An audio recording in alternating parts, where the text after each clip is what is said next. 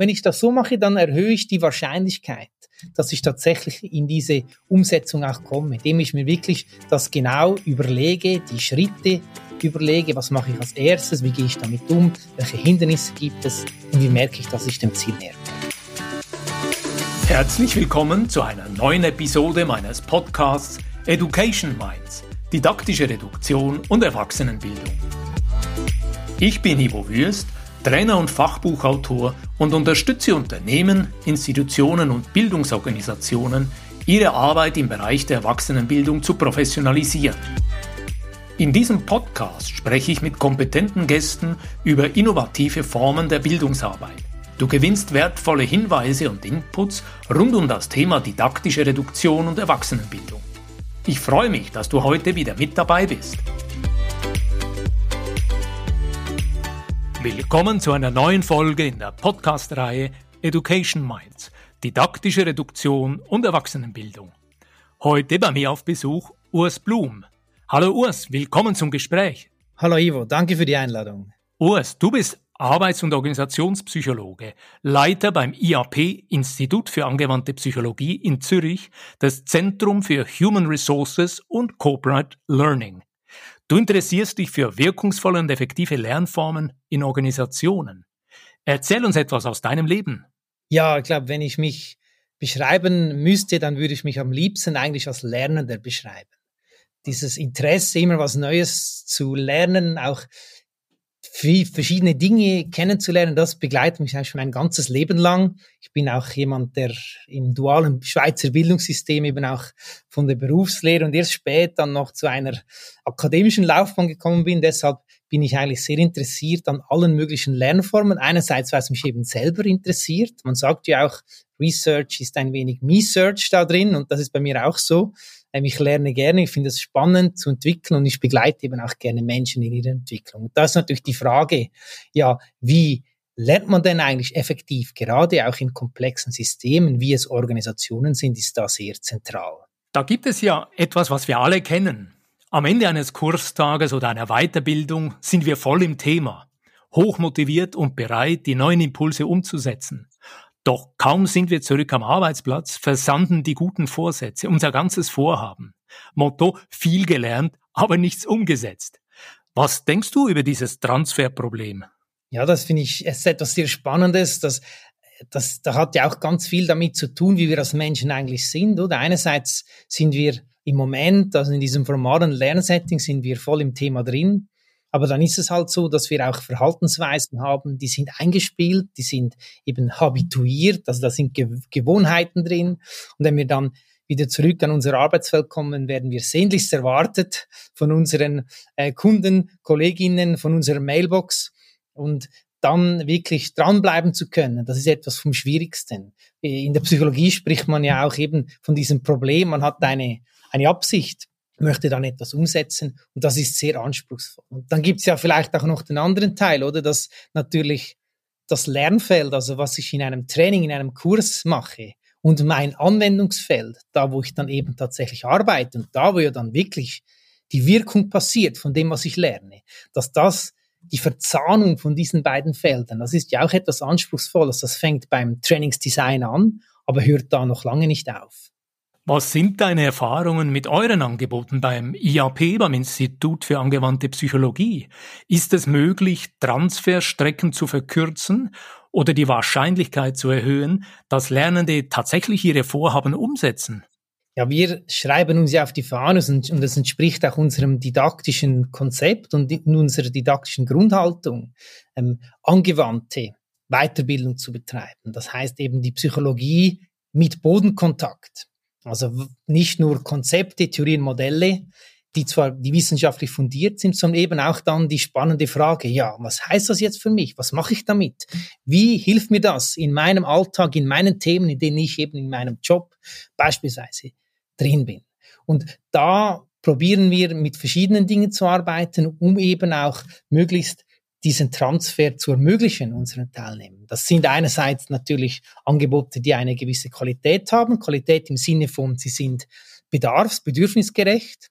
dann aber eben auch der Prozess selber, also wie, wie betreiben wir eben Weiterbildung, indem wir eben im Austausch sind. Wir sprechen über das Lernen mit unseren Teilnehmenden, das finde ich auch ein ganz wichtiger Teil. Das eine ist ja mein Plan, aber das andere ist, was braucht denn auch die Gruppe? Das brauchen die einzelnen Personen. Und der letzte Teil ist dann natürlich auch, wie können wir eben auch unsere Teilnehmenden unterstützen, dass sie tatsächlich diese Transferstrecke für sich verkürzen können zwischen dem Lernfeld und ihrem Anwendungsfeld, indem wir eben am Schluss eines Kurses zum Beispiel äh, uns bestimmt bewusst Zeit nehmen für den Transfer.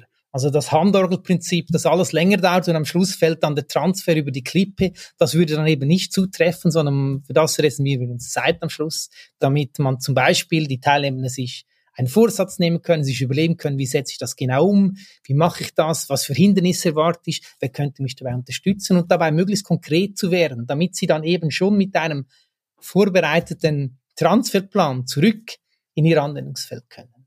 Das ist sicher auch ein wichtiger Punkt. Was natürlich etwas eine Herausforderung ist, ist, dass wir auch keinen Zugriff haben auf ihr Anwendungsfeld. So in einer internen Personalentwicklungsrolle habe ich auch noch die Möglichkeit, beispielsweise auch noch diese Verbindung zu den Vorgesetzten zu machen. Das ist ja eine sehr wirkungsvolle Maßnahme, gerade für den langfristigen Transferfolg. Das ist für uns als Bildungsinstitution nicht möglich. Lass uns hier einen Moment in die Tiefe gehen. Konkret interessiert mich, erzähl uns etwas aus deinem Fachbereich, aus der Motivationspsychologie. Wie kommen wir von der Absicht, die du erwähnt hast, tatsächlich zur Umsetzung? Ja, das ist ein spannender Punkt und da liegt eben eigentlich genau der Kern, warum es auch schwierig ist, Vorhaben aus einem Training dann tatsächlich auch im Alltag umzusetzen. Wir alle kennen das von uns, oder wir machen einen Vorsatz, jetzt wird alles anders, jetzt mache ich mehr Sport oder jetzt arbeite ich konzentrierter, jetzt esse ich gesünder, was immer das dann ist. Und diese Vorsatz dann auch umzusetzen, das funktioniert in der ersten Woche gut, aber dann ja, dann kommt eben das Leben in die Quere, da kommen die Gewohnheiten in die Quere, da kommen eben auch andere Dinge.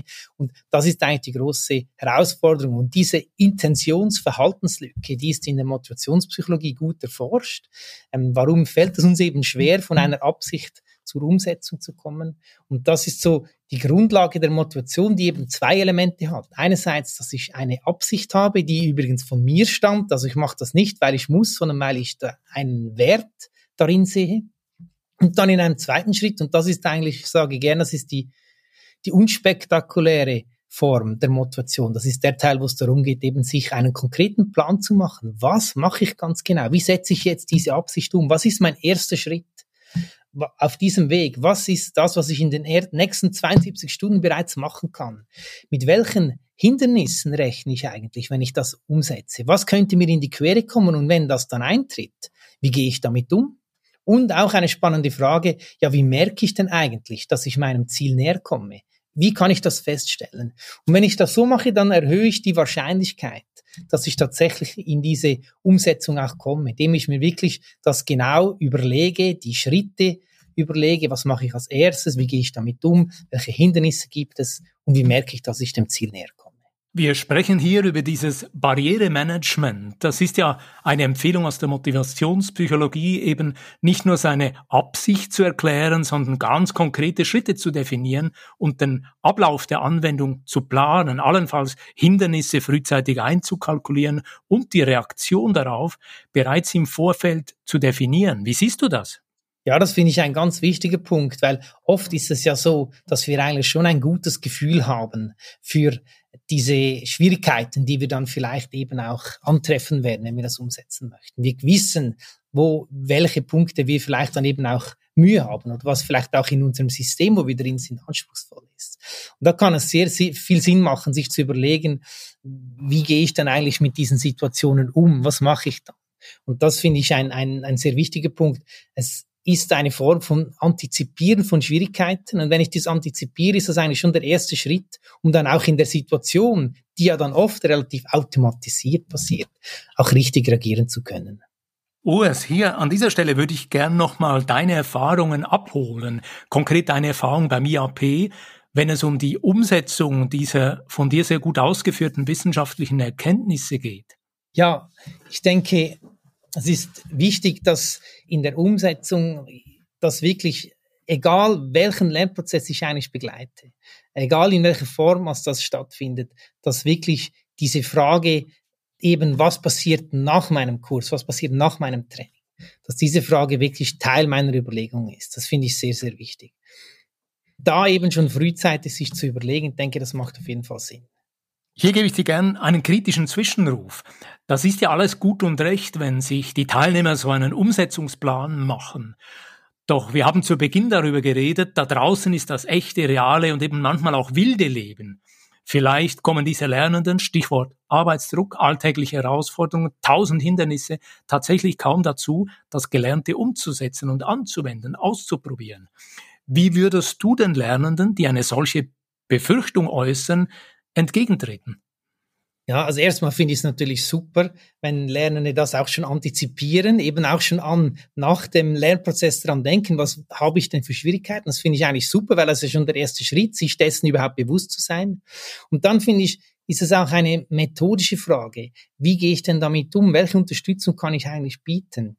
Sei es äh, eben an, angefangen bei Möglichkeit bieten, mit einer gewissen Struktur sich die, das konkrete Vorgehen schon zu überlegen, dann vielleicht auch in einem Tandem noch gegenseitig zu hinterfragen, zu schärfen, über weitere Punkte, dass ich zum Beispiel auch die Möglichkeit habe, meinen, meinen Teilnehmenden dann im Nachgang, wenn ich das Gefühl habe, jetzt ist ein Monat vorbei, jetzt ist so diese Vergessenskurve ist schon relativ äh, stark im, im Tun und es, es ist dieses Risiko, dass das versandt, dass ich dann nochmal ihnen etwas nachreiche, etwas schicke, nochmal mit ein paar Fragen zum Beispiel, um sie nochmals die Sensibilisierung nochmals anzuregen über weitere Punkte, dass es natürlich auch die Möglichkeit gibt, eben dieses soziale Lernen gemeinsam auch zu nutzen, dass eben auch seine Möglichkeit, dass Teilnehmende im Nachgang sich nochmal austauschen zu einem Thema, bis zu Designen, wir machen auch Designs, wo man beispielsweise dann eben noch eine Transferveranstaltung formal nochmals macht, synchron miteinander, wo man dann nochmal eben genau das aufnimmt. Was, hab, was ist jetzt passiert, seit wir das miteinander angeschaut haben?